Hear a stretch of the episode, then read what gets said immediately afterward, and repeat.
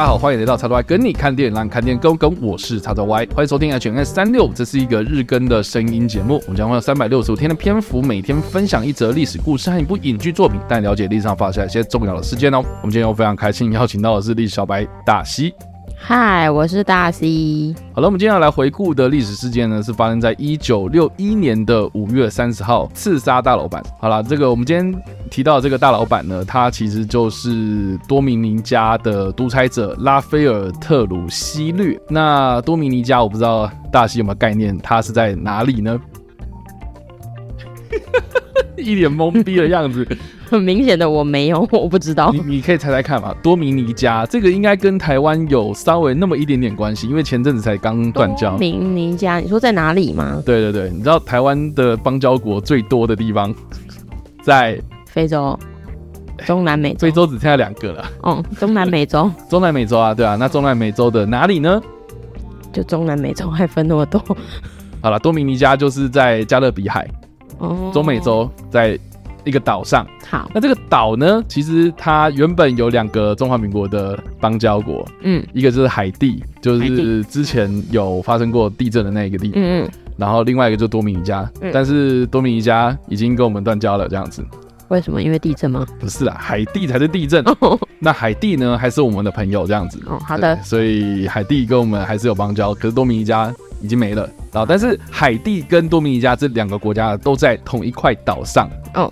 同一个地方，就是一分为二。嗯、那这个的历史呢，就可能要跟大家稍微交代一下啊，就是说，其实呢，我们来看那个中南美洲的历史啊，大概加勒比海地区哦，就比如说什么牙买加啊、古巴啊、嗯、多米尼加啊、海地啊、波多黎各啊这些地方啊，你听这个英文啊，这个名称啊，大概可以猜想到，其实不外乎就是西班牙殖民过的地方嘛。为什么啊？你看多米尼加，你那念一下，你说那那那个音都会有那种 对啊，的感觉，什么圣地亚哥啊之类的这种东西，但是不是有点像？哎，对，这个其实就是蛮大一部分都是西班牙殖民统治过的地方，这样子。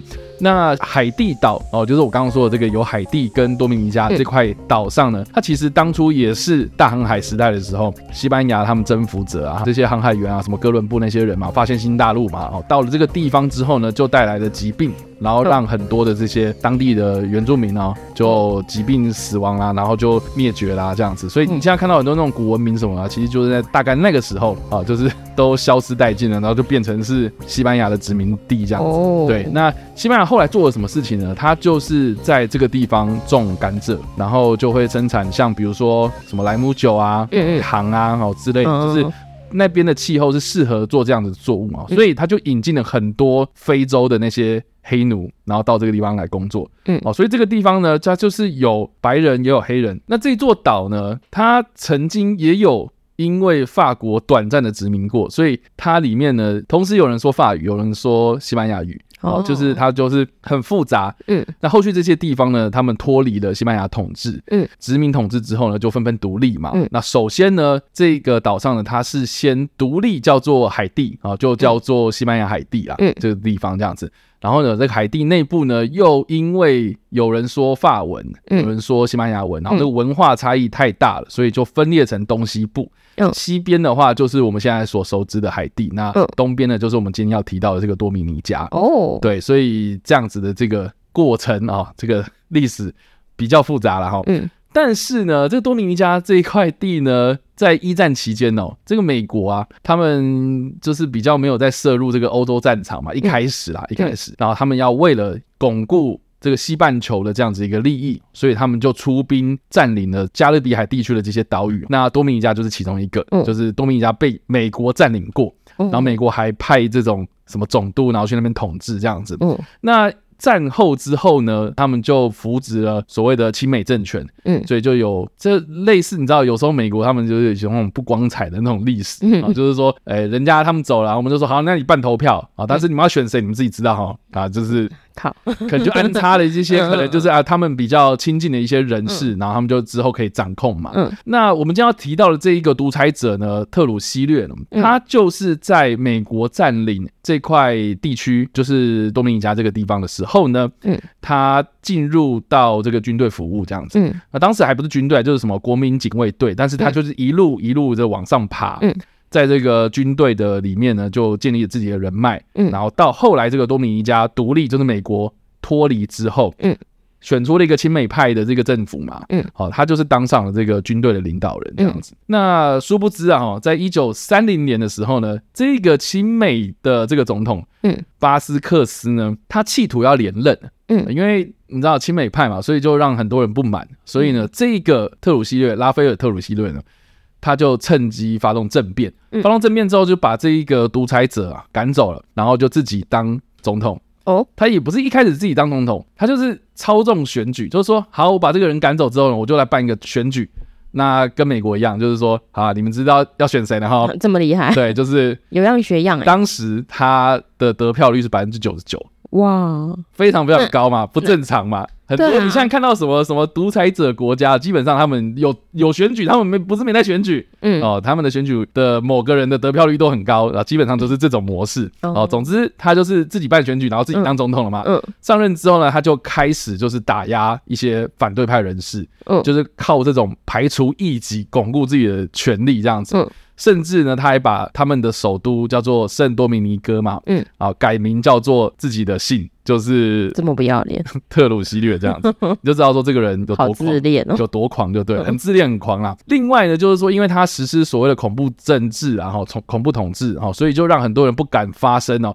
但是这个人最有争议的一点，就是我觉得很像是某些国家啦，好像比如说西班牙的独裁者，我们之前可能也有提到过的。啊，甚至是像诶、欸，这个台湾老一辈人也蛮怀念之前过去的一些过往嘛。你说戒严吗？啊？为什么这些人会说他们很怀念过去？那现在乱糟糟的哈，就是因为这些独裁者其实除了是这个所谓的在政治上迫害这种异己之外，然后他们就把很蛮多心力就是放在国内的一些，比如说经济改革啦，哦，交通建设啊，哦，一些比较基础建设的东西。像这个特鲁西略他上台之后呢，他在国内就推行了所谓的医疗、教育跟交通、港口的建设，这样子哦，所以其实这段期间，在他统治期间呢，哦，大家会很受不了他的这些恐怖统治哦，但是呢，经济状况确实在这段期间是非常非常的好的，嗯，而且有显著的成长。所以你知道多米尼加这个地方啊，很多人就是会觉得说啊，这个人到底是好还是坏？这个就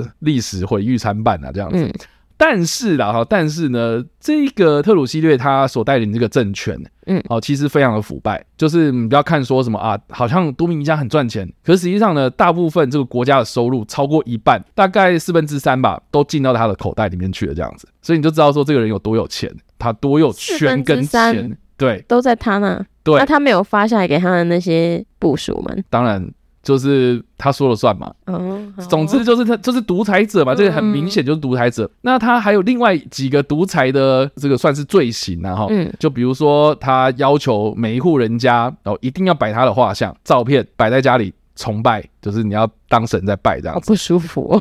其实也某也蛮像某人的啦，哈。总之，你说北韩吗？呃，也像啦，哈。总之，他最恶名昭彰的一个事迹，哦，就是在一九三七年的十月的时候呢，他发动了一个我们后世称作是香菜大屠杀。香菜，对，这个就是大西最讨厌吃的香菜，是就是那个香菜，就是那个香菜，对。为什么是香菜？啊，他他他那个应该是说他的正式名称应该叫做荷兰芹呐，一种芹菜，一种。就是香菜，但但为什么要大屠杀？这个这个的屠杀就要回顾到，就是我们刚刚所说的这个海地跟多米尼加，为什么他们明明就在同一个岛上，嗯，为什么会分裂成东西方？嗯，就是因为他们的文化差异太大了嘛，哦，所以当时的这个特鲁西略他上台之后，这个多米尼加他是以这个白人为主嘛，嗯，哦，就是之前的那种西班牙那种拉丁民族为主的哈，但是这一个海地呢，他们是比较多是黑人，哦，就是法语的。这些黑人为主这样子，所以文化差异非常大。那在边界的地方，那就是混杂着有些人是这样子的人，有些人是我们这样子的人嘛。所以就是他为了要排除异己啊，嗯，哦，所以就发动了这样子的一个算是种族灭绝吧，嗯，清算这样子。嗯，那他当时呢，他们派出这些部队，哈，就是去灭杀这些在边界上的这个可能是海地的人这样子。所以呢，他当时要怎么样去区别这些海地人呢？嗯。怎么样去区别多米尼加人还是海地人？他就叫，就是说看到这个人，我就说，请你念出香菜的这个西班牙语。那这个香菜的西班牙语哦，字母拼音啊，拼字叫做 P E R E J I L。那，这个要用西班牙语来发音啊，这个很难念。对，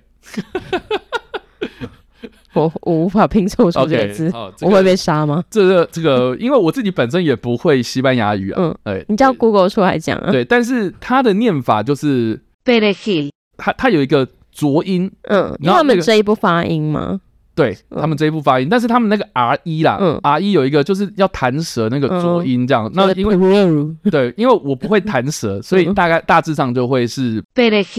对，那但是说法语的海地人，他们没有 R 一的这个发音啊，嗯，所以他们会念成是 Percy 哦，对，所以变成是你如果不会念的话，嗯，那你就是等着被杀。What？对，所以才叫做香菜大屠杀。但是、哦、但但是啦哈，这个香菜大屠杀是有点像是口耳相传，就是说当时。的人，他们遇到这样子的状况，然后他们口耳相传，然后留下来的口述历史啊。嗯、但是因为这个大屠杀，他当时呢就是被这个特鲁西略的政权封锁，嗯，消息，所以能够留下来的一些历史记录不多，所以我们只知道这边发生了一些事情，可是我们不知道实际上是，比如说杀了多少人，嗯，死了多少人，然后有哪些人可能在这段期间哎不见了，那他到底是失踪还是被杀？然后杀了之后是。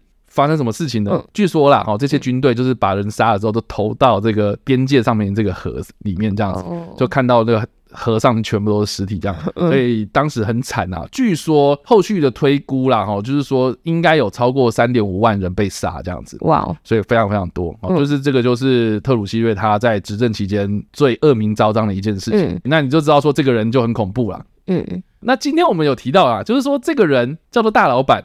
为什么他叫大老板？就是因为呢，他在他执政的这三十年期间哦，他收留了很多邻国的这些流亡者。嗯，像前阵子啊，我们在 H&M 里面也有提到过这个古巴革命嘛。嗯，古巴革命就是这个切格瓦拉啦，然后卡斯楚啊，他们就把原本的那个独裁者给赶走了嘛。嗯，那这个原本的独裁者被赶走之后，他都逃到哪里了？基本上就是逃到多米尼加，然后被这个特鲁西略收留。哦，所以他他收留了很多就是邻国这种哦。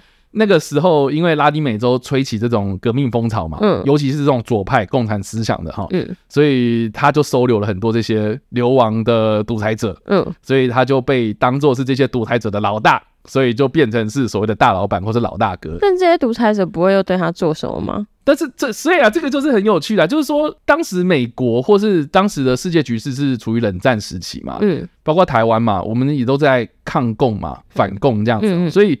你只要是反共的立场，嗯，哦，基本上都会获得美国的支持。嗯，那你像我刚刚说的那种古巴，他们革命，他们是打着这种左派思想嘛，嗯，就是这种共产主义、社会主义嘛，嗯，哦，所以后来的这个卡斯楚上台之后呢，他其实原本想要跟美国友好啦，哈，可是美国就是觉得说啊，你就是共产主义啊，我今天就反共立场啊，嗯，所以就开始比如说想要去刺杀、暗杀这个卡斯楚嘛，嗯，啊，结果都没有成功嘛，然后古巴也是活得好好的，啊，嗯，那多米尼加基本上虽然这个美国人很讨厌他了，哦，可是他至少还是。一个美国养的狗这样子，嗯，所以这个美国也是睁一只眼闭一只眼呐，然后他就发生了很多这种独裁事件啊、屠杀事件啊什么的哦，政治方面的什么东西，但是就是睁一只眼闭一只眼，嗯，那我觉得在当时的台湾呐，哈，中华民国啊，哦，其实也是因为有美国人的撑腰啊，所以就有跟这些人建立的一些邦交这样子，嗯，好，所以你就知道说为什么。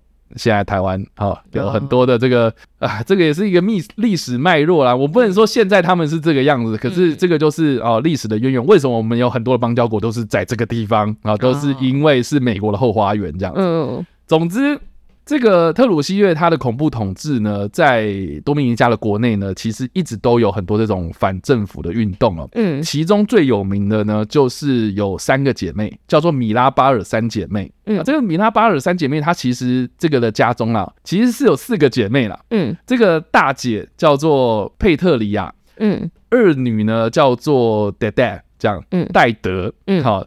他本身没有参与政治运动，嗯嗯，所以呢，主要是这个剔除掉这个二女二姐啊，哈，嗯，所以就是三姐妹这样，嗯，那第三个女儿叫做米涅瓦，然后妖女呢叫做玛利亚·特雷莎。嗯，那主要的这个三姐妹的活动呢，都是围绕在这个第三个女儿身上，就是我们刚刚说的那个米涅瓦。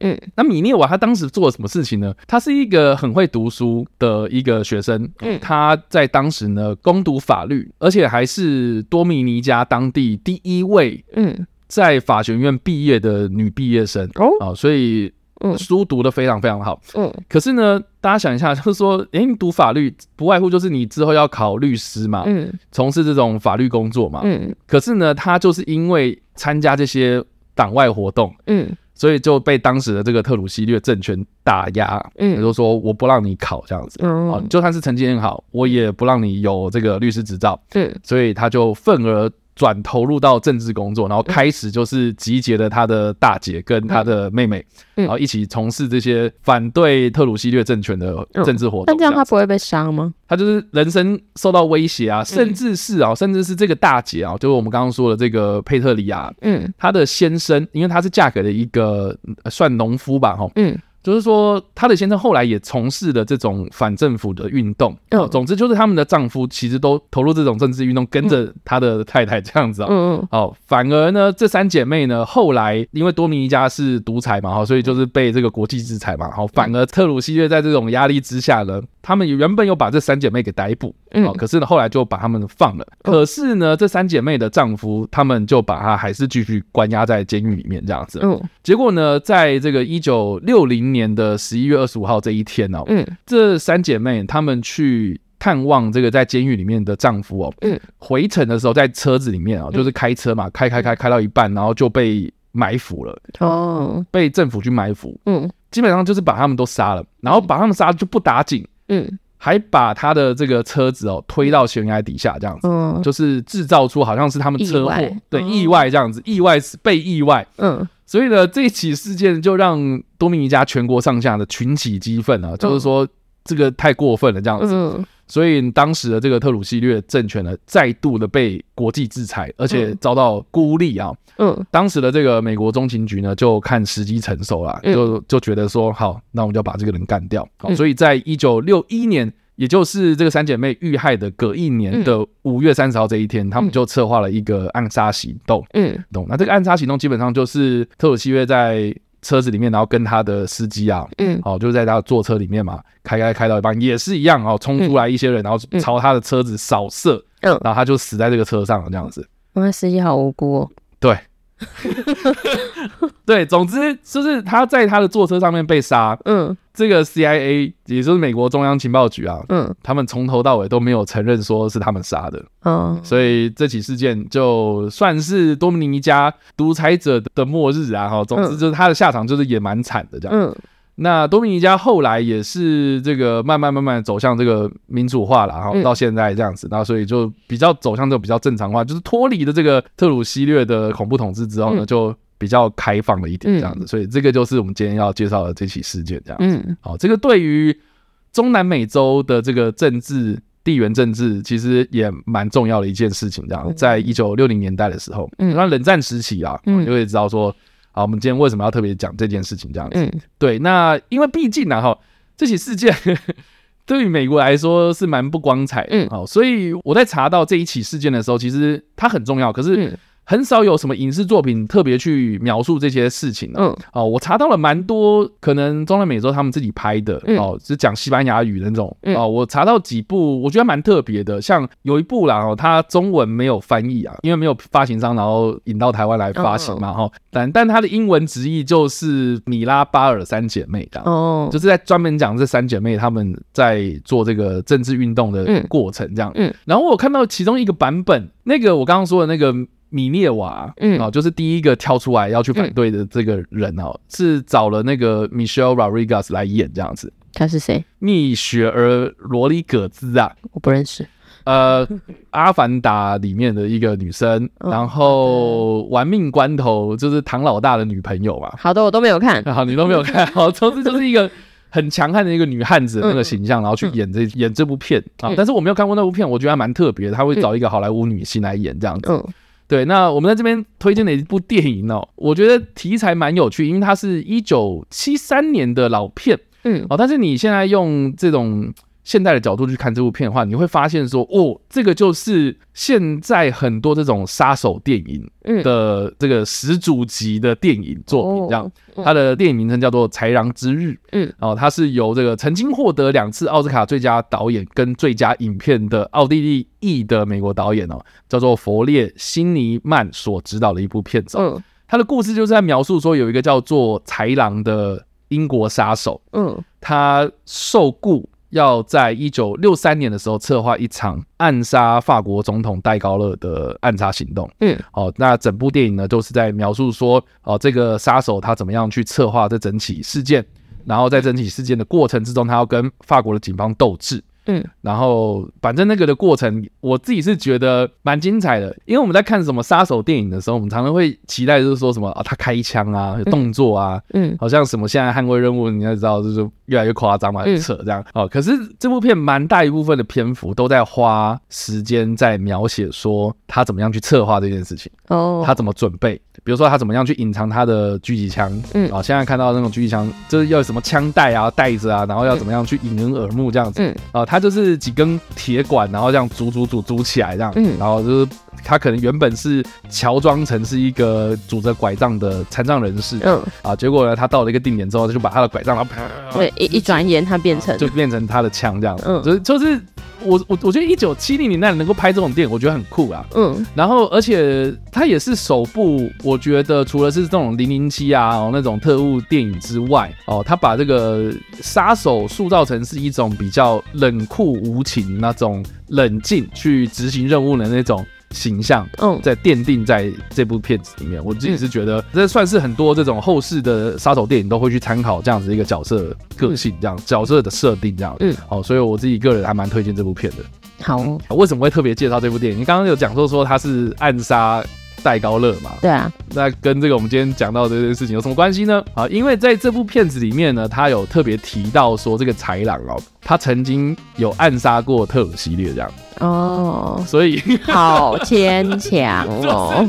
他一开始就是说啊，为什么这个受雇他的这些人啊，嗯，就是说为什么要找他？为什么要找他来执行这个暗杀行动？嗯，啊，就是因为哦，他曾经做过这番大事，这样。哦，对，所以他的设定，他的设定是这样。所以就是整部片其实和特鲁西约没什么关系。呃，他就讲说他杀过这个人，嗯，他做过这件事情，他好像有做过这件事，暗示就是说啊，我干过这一票大的这样子。就是他履历表上有。这一票很棒，对对对，打勾，就是他的设定是这个样子。好哦，我觉得你就可以知道说，哦，他光讲这个东西就让很多人说，哦，他知道这样子。所以我是觉得说啊，那可见特鲁西月的被暗杀这件事情，嗯，确实是对于当时的冷战时期的这些人们哦，就是印象非常的深刻。嗯，所以以上的这个就是我们今天所介绍的历史故事跟电影啊。那一分是啊，五分是哇哦，大西这次的反应会是如何呢？应该有四点五吧，四点五。对啊，很特别。我我觉得，我觉得那个历史事件本身很有趣，嗯、但就是电影很牵强。靠，你说这样子，但因为就找不到，就是美国人他们自己拍啊，因为毕竟是你知道美黑历史，对美国的黑历史这样子。对啊，但但但电影好了，要如果金马有机会上的话，我想去看一下。好，那我们在这边啊，这个金马许愿池是不是？啊，这个对，呼吁一下，豺狼之日，搞不好之前有哦。对啊，嗯，好啦，那以上的这个就是我们今天所介绍的历史故事，还有我们所推荐的电影啊。